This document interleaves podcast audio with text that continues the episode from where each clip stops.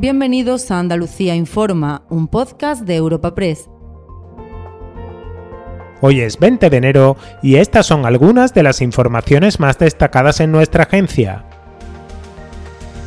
Escaso seguimiento en la primera jornada de huelga indefinida en atención primaria.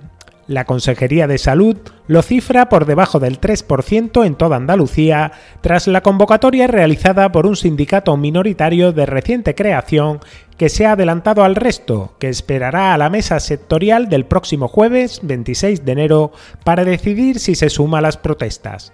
El Sindicato de Médicos de Atención Primaria admite que el apoyo a su convocatoria ha sido desigual, pero subraya la urgencia de aprobar mejoras en la atención al paciente Carmen González es su presidenta.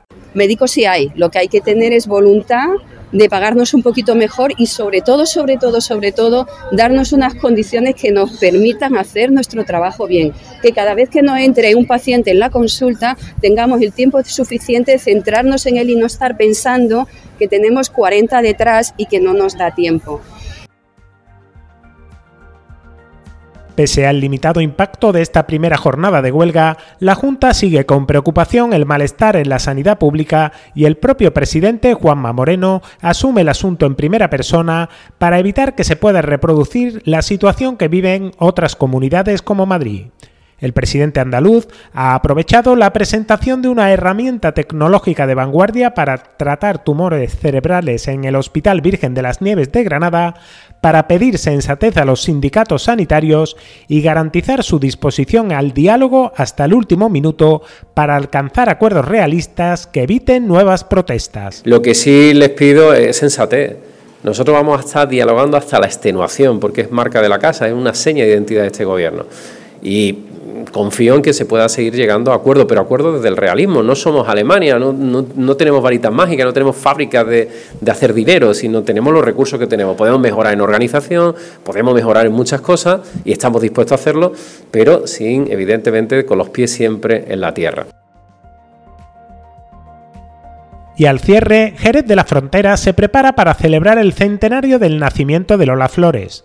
El ayuntamiento de la localidad ha organizado un calendario de actividades para celebrar lo que denomina como el Año Lola, que arrancará este sábado con una fiesta a la que están invitados todos los vecinos y en la que se podrá ver un montaje floral que simulará una de sus famosas batas de cola formada por más de 5.000 claveles rojos y un espectáculo musical a cargo de artistas jerezanos.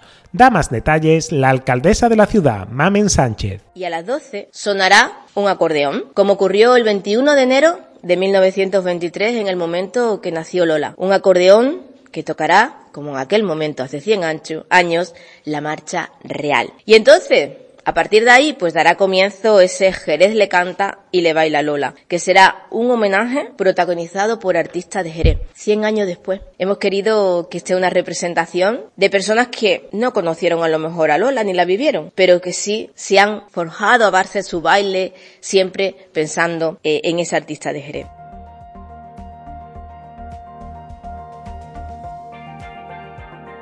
Puedes suscribirte a este programa y al resto de podcasts de Europa Press a través de iBox, Apple Podcasts, Spotify o Google Podcasts.